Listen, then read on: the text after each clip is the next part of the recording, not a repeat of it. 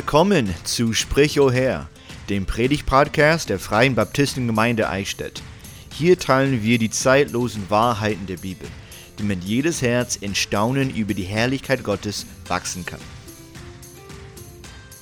Hallo, ich bin der Aaron und du hörst gerade eine Predigtreihe durch Galater. Paulus schrieb den Brief an die Gemeinden in Galatien, um den legalistischen Lehren zu kontern, die in die Gemeinde eingeschlichen waren. Wirst du von einer Verpflichtung zur Gehorsamkeit geleitet oder wirst du vom Geist und der Gnade geführt? Der Titel der heutigen Predigt heißt Hört ihr das nicht? Von Galater 4, 21 bis 31, gepredigt am 8.8.2021.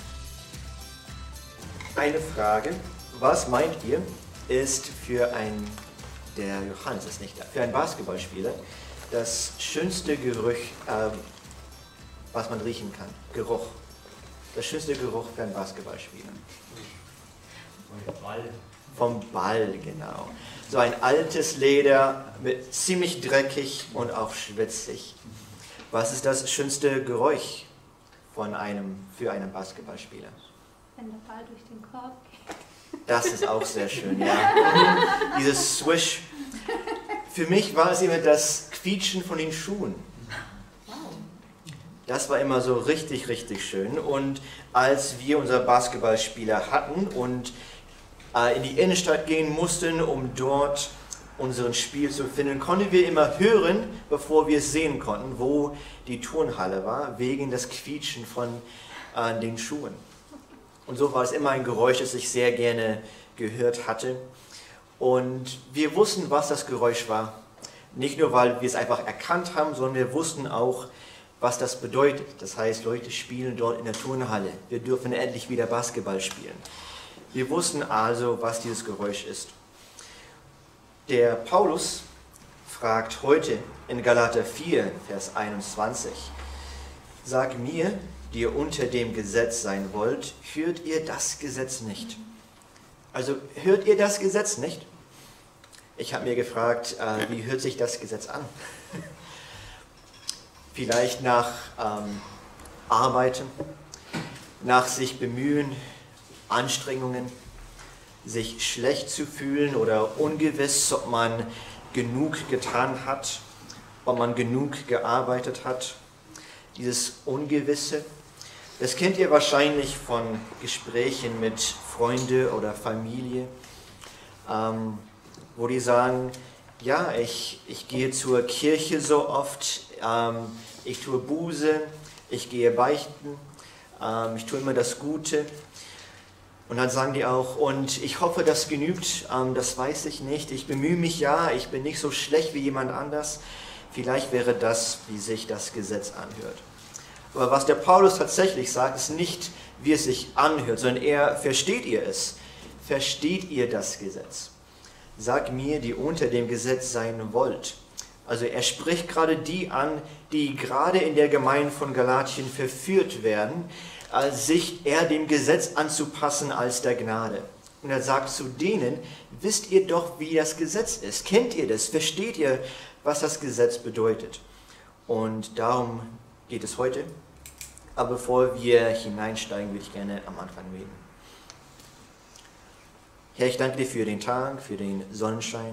Ich danke dir auch, dass wir zusammenkommen können, um dein Wort zu lesen, zu erforschen, was es sagt, was es für die Leute damals bedeutet und was es für uns heute bedeutet. Und Herr, das ist etwas Spannendes herauszufinden, zu erforschen, aber auch sehr Wichtiges, dass wir es nicht missverstehen, dass wir es richtig verstehen, daher auch richtig anwenden können. Und ich bete, Herr, dass du uns heute berührst, bewegst, dass wir dein, Gott, äh, dein, dein Wort annehmen und auch nicht einfach, dass es in einem Ohr reingeht und in den anderen wieder raus, sondern dass es im Gehirn dazwischen stecken bleibt und dann zum Herz runterkommt, damit wir es auch verinnerlichen und anwenden, Herr. Ich bete, dass dieser Gottesdienst dich verherrlicht und uns im Glauben ähm, stärkt, ermutigt und einfach, dass wir dadurch im Glauben wachsen. In Jesus Namen. Amen. Amen.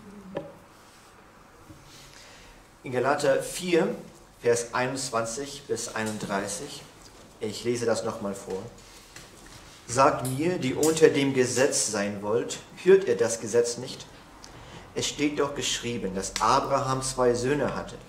Einen von der leibeigenen Magd, den anderen von der freien. Der von der Magd war gemäß dem Fleisch geboren, der von dem freien aber Kraft der Verheißung. Das hat einen bildlichen Sinn.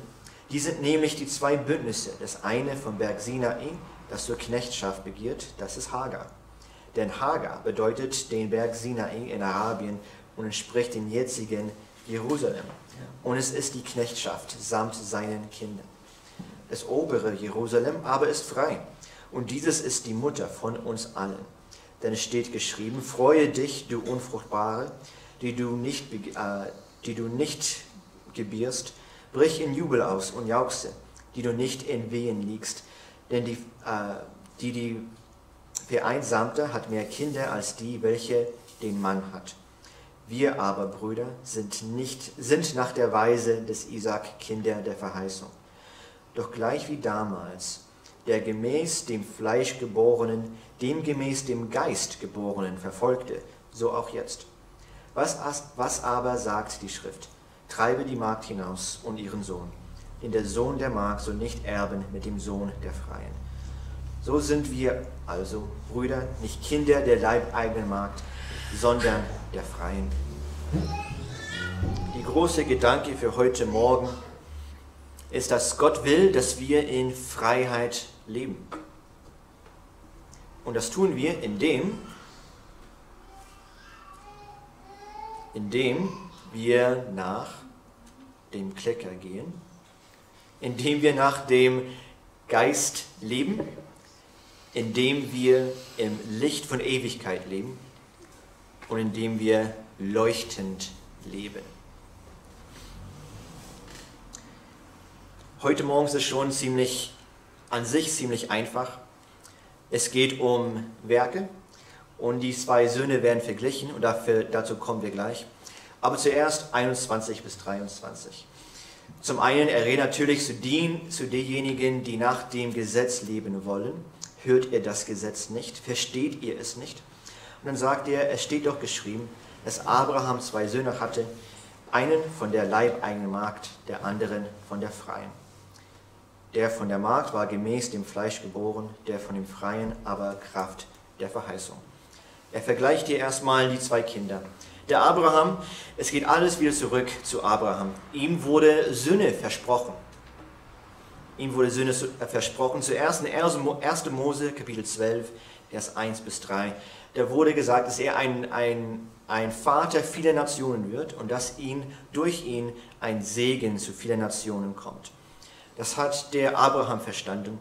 Aber er war schon alt, er war schon 75, hatte noch keine Kinder, seine Frau war 65, auch noch keine Kinder. Und ein paar Jahre später hatte er einen Knecht bei sich, der Elias von Damaskus. Und laut Tradition und laut der, dem Gesetz und Kultur wäre daher der Elias eigentlich derjenige, der der Nachkommen von Abraham wäre und auch das Erbe bekommen würde. Also der Abraham wollte proaktiv dafür sorgen, dass er tatsächlich Nachkommen haben würde, indem er einen Knecht holte und er Erbe wäre. Dann in 1. Mose 15, Vers 1 bis 6, da hat er erfahren, dass der Elias von Damaskus nicht etwa der Erbe sein soll, sondern der Erbe soll sein Kind sein, sein eigenes Fleisch und Blut. Und daher kam Ismael.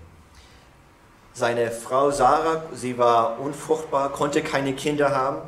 Und daher, wie es eben zu der Kultur damals üblich war, wenn die Frau keine Kinder haben konnte, dann ist eben die Magd eingesprungen und sie hat anstelle von der Frau äh, Kinder geboren und die zahlten als Erbe. Man könnte sagen, dass der Abraham Vertrauen hatte, Glauben hatte, aber Gott nachhelfen wollte. Anscheinend schien es menschlich nicht möglich zu sein, also wollte er durch eigene Kraft, durch eigene Mühe dafür sorgen, dass Gottes Plan in Erfüllung geht. Dann hat er in 1. Mose 17, 17 erfahren, dass der Ismael nicht der Erbe sein sollte, der verheißen wurde, sondern er sollte einen Sohn gebären mit seiner Frau Sarah. Und so gebar Sarah den Isaac, als der Ismael 14 Jahre alt war. Nun hatte der Abraham also zwei Söhne. Der eine, der verheißen war, der Isaac, und der andere, der nicht verheißen war, der Ismael. Und der Paulus sagt, dass dieser, der von der Magd geboren wurde, aus dem Fleisch kam. Das heißt, er war nicht der Verheißung, es war nicht Gottes Plan, das war Abrahams Sünde, wodurch eben der Ismael geboren wurde. Er hatte zwei Söhne, jeweils aus dem Fleisch und jeweils aus der Verheißung geboren. In Römer 4, Vers 18 bis 21. Da steht es über Abraham, er hat da, wo nichts zu hoffen war, auf Hoffnung hin geglaubt, dass er ein Vater vieler Völker werde. Gemäß der Zusage, so soll dein Name sein, dein Same sein. Und er wurde nicht schwach im Glauben und zog nicht seinen Leib in Betracht, der schon erstorben war, weil er fast hundertjährig war. Auch nicht den erstorbenen Mutterleib der Sache.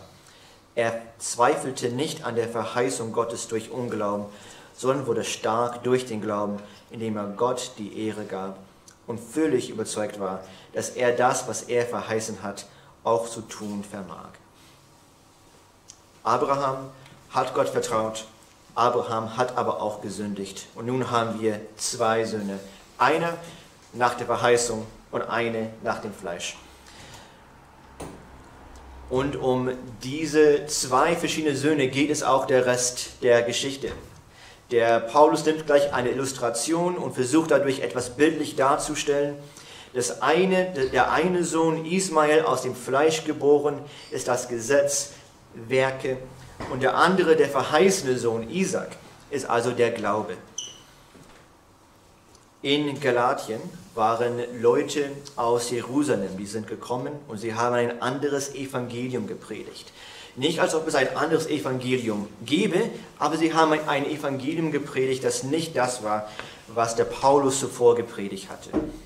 Sie haben versucht, Gottes Plan der Rettung nachzuhelfen und das war motiviert durch Fleisch. Die haben gepredigt, es ist okay, dass man an Jesus glaubt, aber die Tradition des Judentums, die guten Werke, die Feiertage, die Gebräuche, die sind alle sehr wichtig. Und der Paulus sagte in der letzten Predigt äh, vor ein paar Verse, diese Motivation von diesen Leuten aus Jerusalem war gekennzeichnet durch eine falsche Motivation. In Galater 4, Vers 17, da sagt er, sie eifern um euch nicht in edler Weise, sondern wollen euch ausschleißen, ausschließen, damit ihr um sie eifert. Diese Motivation durch Fleisch war eine egoistische Motivation.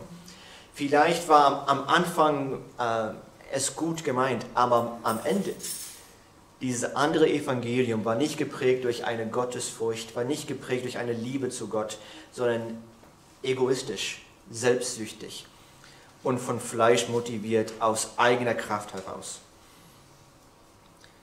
Immer wenn wir Gottes Plan ersetzen, etwas dazu tun oder etwas davon wegnehmen, dann ist das nicht nach dem Geist Gottes, wonach wir eigentlich wandeln sollen, sondern nach dem Fleisch. Das gefällt Gott nicht wenn wir sagen, dein Plan ist gut, aber mein Plan ist ebenfalls gut oder noch besser. Ich weiß, das soll ich tun, aber ich will auch das hier tun. Ähm, ich weiß es ein bisschen besser, du weißt ja nicht, was gerade bei mir im Leben ist. Ich will das ebenfalls tun. Wir sagen dadurch, dass wir wichtiger sind als Gott oder dass Gott alleine nicht ausreicht. Das tun wir manchmal in unserem Leben offensichtlich oder unoffensichtlich, entweder gezielt oder ungezielt, indem wir uns quasi fragen, hier in der Gemeinde, wie wenden wir Gottes Wort im Leben an? Wir wollen Gott treu sein, wir wollen ihn nachfolgen, wir versuchen Gottes Wort zu verstehen, was es für die Leute damals bedeutet hatte und versuchen es dann für uns heute anzuwenden.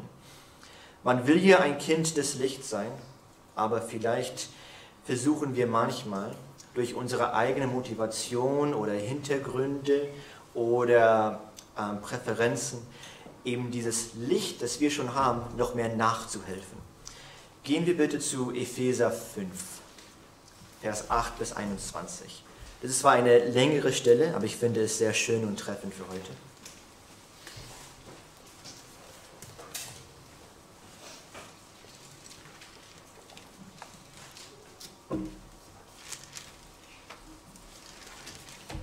Epheser 5. Wenn ich zu den Kindern letzte Woche geredet habe, habe ich oft gesagt, schlagt eure Bibel genau in der Mitte auf, da seid ihr oft in Psalmen. Und dann die rechte Hälfte davon nochmal aufschlagen, da bist du im Neuen Testament. Und dann noch ein bisschen weiter rechts, da sind wir in Epheser. Kapitel 5, Vers 8 bis 21. Und das hier beschreibt den geistlichen Wandel von Gläubigen.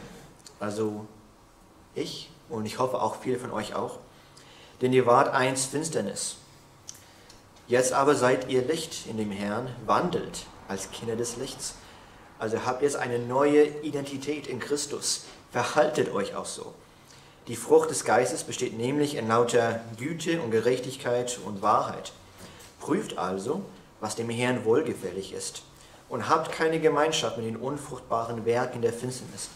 Deckt sie vielmehr auf denn was heimlich von ihnen getan wird, ist schändlich nur, auch nur zu sagen. Das alles wird aber offenbar, wenn es vom Licht aufgedeckt wird. Denn alles, was offenbar wird, das ist Licht. Darum heißt es, wache auf, der du schläfst, und stehe auf äh, aus den Toten, so wird Christus dich erleuchten. Seht nun darauf, wie ihr mit Sorgfalt wandelt, nicht als Unweise, sondern als Weise und kauft die Zeit aus, denn die Tage sind böse. Darum seid nicht unverständlich, sondern seid verständig, was der Wille des Herrn ist. Und berauscht euch nicht mit Wein, was Ausschweifung ist, sondern werdet voll Geistes. Redet zueinander mit Psalmen und Lobgesängen, geistlichen Liedern, singt und spielt dem Herrn in eurem Herzen. Sagt allezeit Gott dem Vater Dank für alles in den Namen unseres Herrn Jesus Christus. Ordnet einander unter in Furcht Gottes wenn wir tatsächlich nach dem Geist Gottes oder durch den Geist Gottes leben, dann sind wir ein Licht, nicht wie für ein anderer, sondern auch für andere. Und dieses Licht sollte auch durch uns scheinen. Wir leben im Geist Gottes, indem wir nach seinem Wort leben, dann scheinen wir ohnehin schon sein Licht.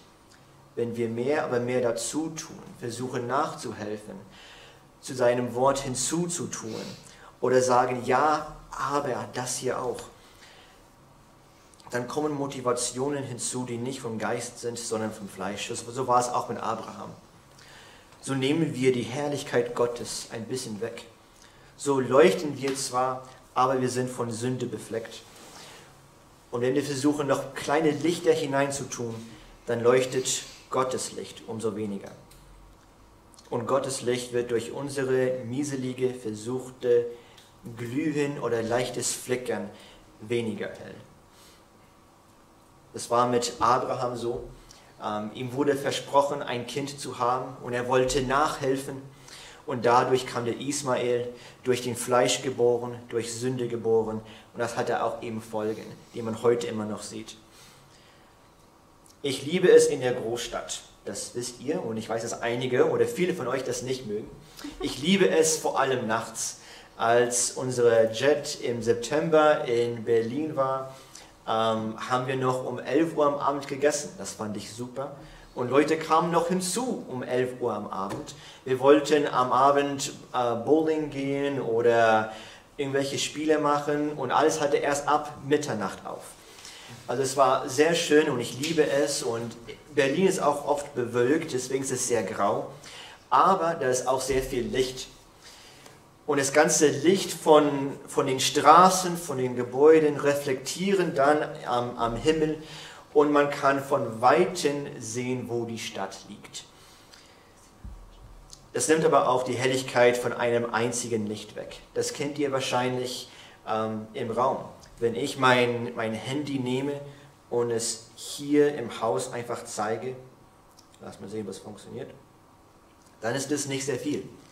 Hier drin gibt es Licht, die ist auch nicht so hell, äh, auch nicht so schön, etwas grell schon, aber dadurch kommt dieses Licht weniger zum Vorschein. Wenn wir zu Gottes Licht unser eigenes Licht hinzutun wollen, unsere eigene Frömmlichkeit, unsere eigenen Ziele im Leben oder das, was wir für wichtig halten, dann ist Gottes Licht in unserem Leben umso weniger zu sehen. Und das ist nicht gut. Wenn jetzt die ganzen Lichter aus sind, dann ist dieses klitzekleine Licht sehr, sehr, sehr hell. Und so soll es auch in unserem Leben sein. Gottes Licht sollte in unserem Leben umso heller sein. Wir sollen also rück, den Rücksitz nehmen, damit Gott zum Vordergrund kommt.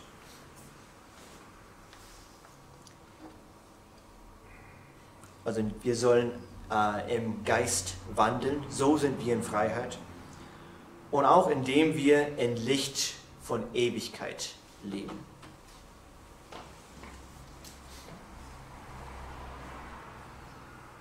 Wenn wir etwas weiter schauen zu Vers 24, da sagt der Paulus vornherein, das hat einen bildlichen Sinn. Also was er gerade beschrieben hatte von den zwei Söhnen, ähm, eine von der Magd, von Hagar und eine von der Frau ähm, Sarah, dann hat es einen bildlichen Sinn und das will er jetzt versuchen zu erklären. Und diesen bildlichen Sinn bezieht sich auf zwei Sachen, aber zuerst lesen wir die Stelle nochmal durch. Das hat einen bildlichen Sinn, die sind nämlich die zwei Bündnisse. Das eine vom Berg Sinai, das zur Knechtschaft begiert, das ist Hagar. Denn Hagar bedeutet den Berg Sinai in Arabien und entspricht dem jetzigen Jerusalem. Und das ist, eine, das ist in Knechtschaft samt seinen Kindern. Das obere Jerusalem aber ist frei. Und dieses ist die Mutter von uns allen. Denn es steht geschrieben, freue dich, du Unfruchtbare, die du nicht begierst, äh, gebierst. Brich in Jubel aus und jauchze,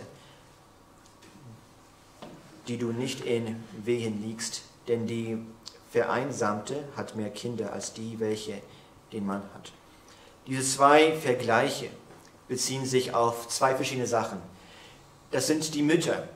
Zum einen bezieht sich auf, die zwei Frauen sind die Bündnisse Mose und Abraham und die zwei Frauen sind Jerusalem. Zum einen die zwei Frauen sind die Bündnisse Mose und Abraham. Er sagt hier, die eine Frau, das ist die Hagar, das ist der Bündnis von Berg Sinai, das Gesetz Mose. Und die andere, das ist die, die frei ist, die Sarah. In der damaligen Zeit, wenn man von einem, wenn die Mutter Sklave war, dann wurde die Nachkommen ebenfalls Sklaven. Er sagt hier also, äh, diejenigen, die nach dem Gesetz leben wollen, sind die Nachkommen von Hagar, die als Sklave ist. Man wird dann als Sklave geboren und bleibt auch als Sklave. Die, die von der Verheißung sind, also die, die nach dem Glauben wandeln, in der Gnade, die sind nach dem Bund Abraham. Das ist der Bund des Glaubens. Die zwei Frauen stehen bildlich für zwei verschiedene gegenwärtige und zukünftige Tatsachen. Für die Frauen, die zwei Frauen sind auch Jerusalem. Das fand ich etwas komisch, wenn man das durchliest.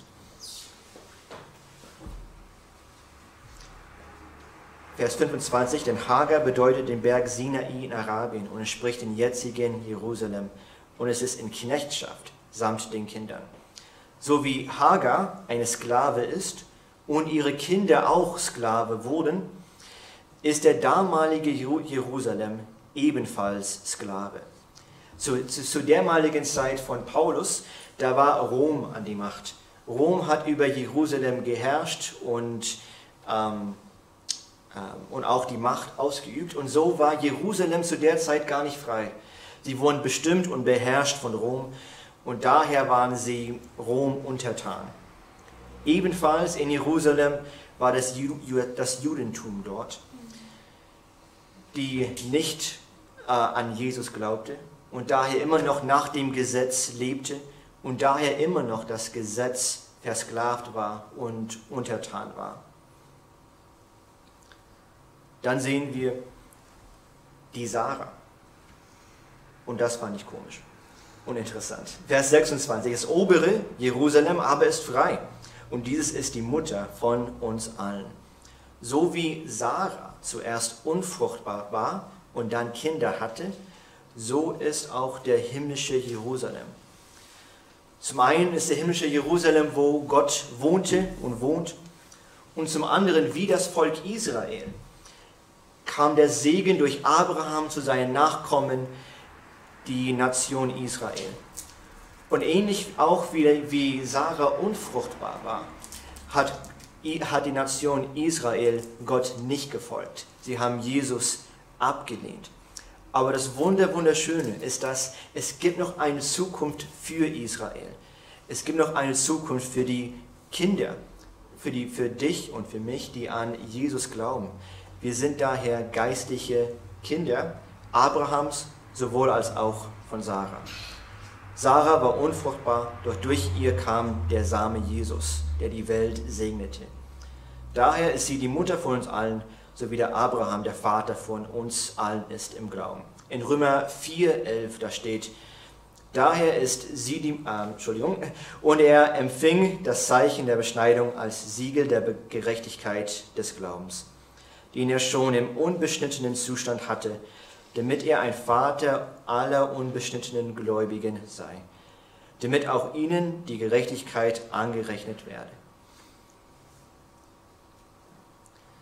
Also die zwei Kinder von Hagar, das sind die, die dem Gesetz geboren wurden, die immer noch Sklaven des Gesetzes sind. Und die Kinder, die im Gnade leben, die gläubig sind, ähnlich wie Abraham unser geistlicher Vater ist, ist auch die Sarah, unser geistlicher Mutter.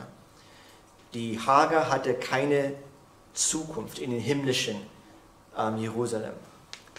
Aber wir schon. Wir schon.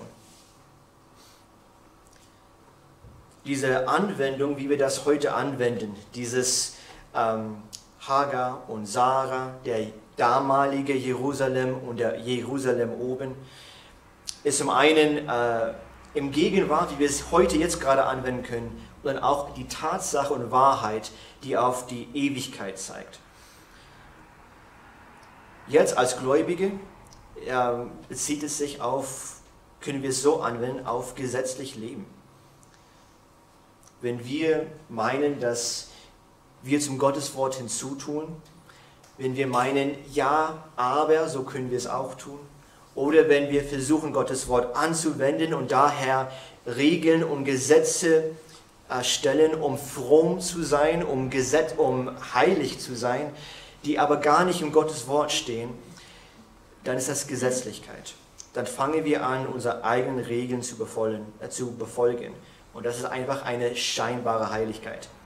In Kolosser, in Kolosser 2, 23, da steht, und es handelt jetzt über diejenigen, die in Kolosse, die sich nach Feiertage und Gebräuche des Judentums handeln, die versuchen, neue Regeln zu setzen, zu sagen, das darf man essen, das darf man nicht essen, so ist man, ist man fromm, so nicht. Das sagt der Paulus darüber, die freilich einen Schein von Weisheit haben in selbstgewähltem Gottesdienst und Demut und Kasteiungen des Leibes und doch wertlos sind zur Befriedigung des Fleisches dienen. Also wenn wir aus Motivation des Fleisches heraus Gesetze geben, Regeln setzen, die jetzt nicht Gottes Wort entsprechen, dann ist es eine scheinbare Heiligkeit. Und nehmen daher das Licht Gottes, das in uns scheinen soll, ein bisschen weg. Wir sollen stattdessen in Gnade leben.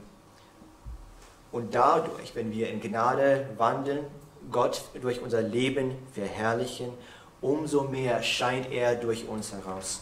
Einer meiner Lieblingsverse ist Matthäus 5, Vers 16. So soll euer Licht leuchten vor den Leuten, dass sie eure guten Werke sehen und euren Vater im Himmel preisen. Er sagt hier nicht, ihr könntet Leuchte sein. Er sagt, ihr seid Leuchte. Also wenn du wiedergeboren bist, auf der, auf der Gemeinde, auf der Freizeit haben viele Kinder gesagt, wir haben uns bekehrt. Der kleine Kind neben mir hat gesagt, was heißt bekehren? Ja, das ist an sich quasi eine Änderung. Man geht in eine Richtung und man dreht um und geht in die andere. Das ist, wenn man auf einem Weg geht, auf dem Weg der Finsternis, und jetzt ist man auf dem Weg des Lichtes. wenn man versteht, man ist Sünder, man geht in die Hölle und aus eigener Kraft kommt man nicht heraus. Und daher ändert man sich, indem man nicht zu sich schaut, nicht zu anderen, sondern zu Gott schaut und erkennt, ich bin Sünder. Bitte vergib mir meine Sünde. Äh, ich will dich als mein Herr und Heiland annehmen. Dann ist man bekehrt. Dann ist man nicht mehr auf dem Weg des Finsternis und Dunkelheit, sondern auf dem Weg des Lichts. Man ist also ein Licht, ob man es will oder nicht. Wenn man gläubig ist, ist man ein Licht. Entweder brennt man für den Herrn und man äh, leuchtet und glüht und alle können es sehen, oder eben nicht. Wenn wir jetzt durch unsere eigene Frömmlichkeit, unsere eigenen menschlich gemachten Gesetze versuchen, uns heller zu machen und heller zu machen, dann ist es nur ein, ein mieseliger Versuch, noch mehr von Gottes Licht zu leuchten. Auf der jetzigen, gegenwärtigen Ebene ist das zwar schlimm, man nimmt von Gottes Herrlichkeit weg. Und das ist nicht gut, das ist nicht Gott verherrlichen, das ist Sünde. Aber auf einer ewigen Ebene ist es so dermaßen katastrophal. Man strebt danach, dieses Licht zu empfangen, aber schafft es alleine nicht. Wir versuchen durch, man versucht dadurch, durch guten Werke, durch ein gutes Mensch zu sein, dieses Licht zu kriegen, aber es geht nicht. Es ist, als ob wir versuchen, ein Feuer zu, zu zünden, aber der Wind weht und es geht weg. Oder wir, haben, wir hatten ein Lagerfeuer am Donnerstag. Es ist, als ob man versucht, dieses Feuer zu, zu äh, diese Flamme zu haben, diesen großen Lagerfeuer, aber es geht einfach nicht auf. So ist es, wenn wir versuchen, aus eigener Kraft ein Leucht zu sein. Unser Zimmer war auf der Kinderfreizeit äh, das schmutzigste Zimmer. Ich weiß nicht warum. Wir haben uns sehr viel Mühe gegeben. Wir hatten, unsere höchste Punktzahl war sieben Punkte, sieben von zehn. Wir hatten auch runter auf fünf Punkte. Wir mussten um Gnade betteln, das war am Donnerstag, glaube ich, um zehn Punkte zu haben. Das war so eine Illustration. Wir können Gnade empfangen, etwas, das wir nicht verdient haben, das haben wir auch nicht verdient, um einen höheren Punktzahl zu haben. Ähm, aber ich war zwar ein bisschen entmutigt, aber meine Kinder, die waren sehr ermutigt und motiviert, umso mehr aus eigener Kraft zu putzen. Ich kam also hinein und meine Kinder, zehn Jahre alt, lagen auf dem Boden, auf den Händen und Füßen mit einer Taschenlampe und haben versucht, den ganzen Staub zu finden. Weil es gab jedes Mal Staub auf dem Boden. Also meine Kinder lagen auf dem Boden mit äh, einem Besen, haben versucht, jedes kleine Dreck zu finden, Staubkörnchen, Härchen, ähm, so ein klitzekleines Grashalm, haben die versucht zu finden. Am nächsten Tag hatten wir sechs Punkte. Und dann nochmal sechs Punkte und dann fünf Punkte.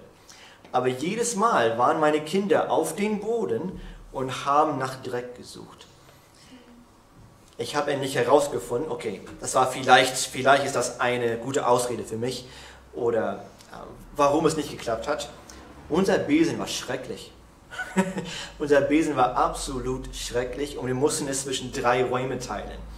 Also am letzten Tag, als wir gegangen sind, habe ich vom Nachbarzimmer ein Besen geholt. Nachdem wir schon gefegt haben und gekehrt haben, konnte ich dann tatsächlich um einiges mehr Dreck suchen und finden. Das hing daran, aus eigener Kraft konnten meine Jungs es einfach nicht schaffen, weil der Besen Schrott war. Wir brauchen dazu einen viel besseren Besen, einen beinahe perfekten Besen, um tatsächlich jedes Krümelchen und Härchen und Grashalm und ähm, jedes kleine Schmutzteilchen zu finden. So ist es auch, wenn wir aus eigener Kraft versuchen, fromm zu sein, aus eigener Kraft versuchen, Gott zu verherrlichen. Wir schaffen es einfach nicht, weil wir selber fehlerhaft und vor Gott eigentlich als Schrott dastehen. Und daher ist es notwendig, dass wir nicht auf unsere eigenen Werke bauen und eigene Frömmlichkeit, sondern Gnade und Glauben, nämlich Glaube an Gott und seine Gnade. Wenn wir zu dem Thema von Licht weiterhin bleiben, dann sind hier ein paar Verse, die ich sehr treffend finde. Die Jesus sagte, ich bin als Licht in die Welt gekommen, damit jeder, der an mich glaubt, nicht in der Finsternis bleibt. Johannes 8,12. Nun redete Jesus wieder zu ihnen und sprach, ich bin das Licht der Welt. Wer mir nachfolgt, der wird nicht in der Finsternis wandeln, sondern er wird das Licht des Lebens haben. Und dann Apostelgeschichte 26, 18. Um ihnen die Augen zu öffnen, damit sie sich bekehren von der Finsternis zum Licht, von der Herrschaft des Satans bis äh, zu Gott. Das hört sich hart an. Herrschaft Satans mhm. zu Gott. Das ist aber wahr.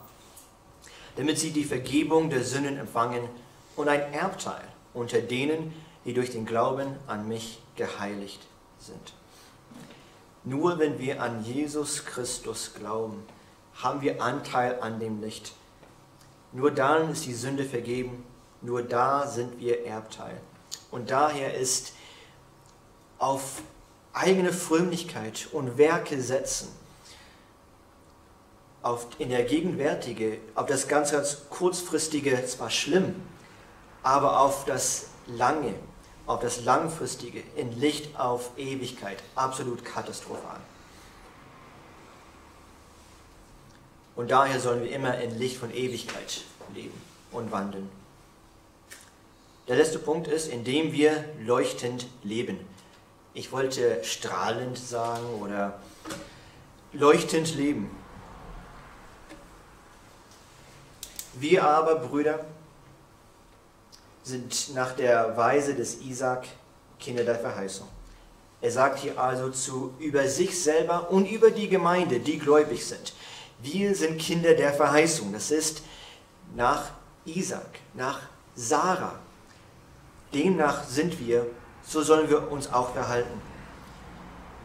Und dann macht er wieder eine Verknüpfung zu Abraham in Vers 29. Doch gleich wie damals der gemäß dem Fleisch geborene, das ist der Ismael, den gemäß dem Geist geborenen verfolgte, so auch jetzt. Also er sagt darüber, damals hat der Ismael den Isaac ähm, geärgert, gestört, verfolgt. Und so ist es auch jetzt in unserer Gemeinde in Galatien. Es, die Leute, aus, die aus Jerusalem gekommen sind, die haben auch die Gemeinden in Galatien geärgert, gestört, verfolgt. Und er sagt darüber, Vers 25, äh, 30, was aber sagt die Schrift? Und jetzt wendet er das genau an, wie und verknüpft jetzt, wie Abraham mit Hagar umgegangen ist. So soll die Gemeinde auch mit denen umgehen, die nach der Art Hagar oder der nach der Art Ismael, nämlich dem Gesetz leben wollen. So soll die Gemeinde damit umgehen. Was aber sagt die Schrift? Treibe die Magd hinaus und ihren Sohn. Denn der, Magd, äh, denn der Sohn der Magd soll nicht erben mit dem Sohn der Freien. Zum einen ist es die, das Versprechen, dass der Ismael nicht Erbe hatte, nicht Anteil an den Segen hatte, also als wenn wir unsere Herrlichkeit, unsere Rettung durch Werke erarbeiten wollen, versuchen, geht es nicht. Zum einen heißt es aber auch, wenn wir in der Gemeinde Leute haben, wenn die in Galatien Leute haben, die versuchen, nach dieser Art zu leben, diese Gesetzlichkeit zu pushen und aufzudringen, sich nach dem Gesetz zu halten, das worauf, woran man sich nicht mehr halten soll, dann soll man die vertreiben. In 1. Mose 21, 9 bis 10 und dann Vers 12. Und Sarah sah, dass der Sohn der Hagar, Entschuldigung, einmal zurück. Ja.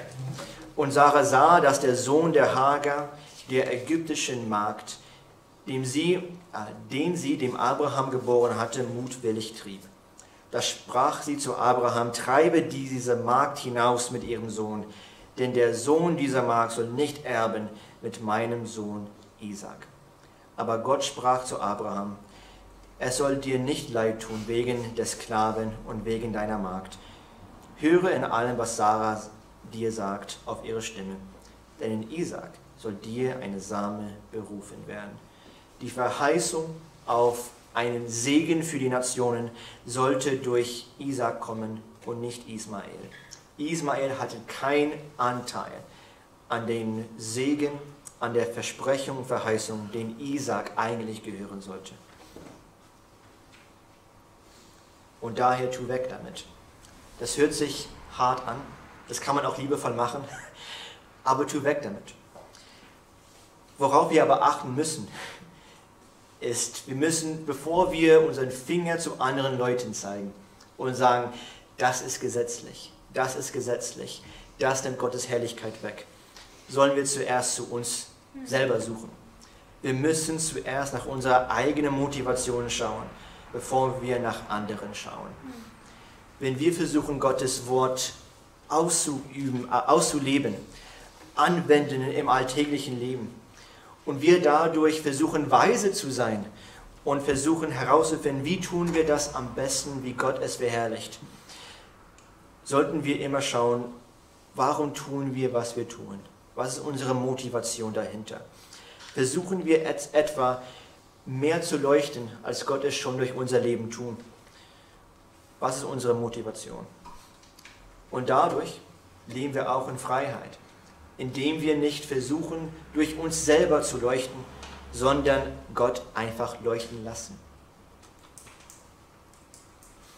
Wir leben in Freiheit, indem wir uns nicht die menschlichen Gesetze und ihre Folgen versklaven, sondern indem wir Gottes Wort gehorchen und ihn liebend nachfolgen. Dann scheint das Licht Gottes am hellsten durch uns. Gott scheint durch uns, wir sollen ihn leuchten lassen. Und die, die noch in Dunkelheit sind, können das Licht des Evangeliums sehen, anstatt das leichte Glühen und Flicken von unseren Werken. Der, ein Prediger aus den Staaten, der Alistair Begg, der, der Willi mag ihn sehr, er hat gesagt, unsere Worte, unsere Werke sind ein Beweis dafür, dass unser Bekenntnis zum Herrn Jesus Christus wahr ist. Also unser Leben zeigt und ist Beweis dafür für unseren Glauben. Daher ist sind Werke wichtig. Daher ist es wichtig zu leuchten. Es dreht sich alles um Gott. Möge es jedes Mal vergeben, wenn wir anfangen zu denken, dass es eigentlich nur um uns geht. Das ist die Frage, die wir uns immer stellen sollen als Christen. Es geht nicht um uns, es geht um ihn. Handeln wir so, damit wir mehr fromm aussehen oder besser aussehen oder handeln wir so, damit Gott die Ehre bekommt und nicht wir? Wenn, das können wir für uns selber nachforschen, indem wir sagen, ich bin errettet, weil. Wenn du dann anfängst zu sagen, was du alles tust oder getan hast, ist deine Betonung schlecht. Wenn du aber anfängst, ich bin errettet, weil, und dann fangen wir an zu reden, was Gott alles tut was Gott schon alles getan hat, wie Gott in meinem Leben wirkt, dann ist die Betonung richtig. Wenn wir auf der Freizeit einige von den Kindern fragen, äh, die sich bekehren ließ, die gläubig geworden sind, ist es sehr schön zu hören. Die sind kleine Kinder, die müssen nicht alles verstehen, die verstehen auch nicht alles, die, es, ist noch, es ist noch eigenartig für den irgendwie auszudrücken, was die glauben oder fühlen. Aber wenn du dann fragst, bist du gläubig? Ja. Warum? Weil Gott für meine Sünde gestorben ist. Mhm. Perfekt. Gehst du in den Himmel? Ja. Warum? Weil Gott meine Sünde vergeben hat. Perfekt. Wenn du jetzt stirbst, wo gehst du hin? Ich gehe in den Himmel, weil ich an Gott glaube. Das ist sehr, sehr einfach, sehr, sehr simpel dargestellt aber auch die Kinder verstehen, es geht nicht um uns. Wir können nichts tun, um vor Gott mehr zu leuchten, als wir schon tun. Und darin haben wir Freiheit, indem wir in dem Rahmen wohnen und leben und leuchten, den Gott für uns gesetzt hat und nicht versuchen, außerhalb dieses Rahmens noch weitere Gesetze und Forderungen zu haben, die wir selber gar nicht einhalten können. Und dadurch Stress kommt, dadurch Versagen, dadurch ähm, ist man eig, äh, eifersüchtig, dadurch kommt Stolz. Das ist nicht echte Freiheit. Gott will, dass wir in Freiheit leben, indem wir nach dem Geist leben, indem wir in Licht von Ewigkeit leben und indem wir leuchtend und strahlend leben.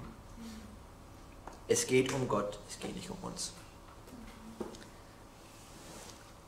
Lass uns beten.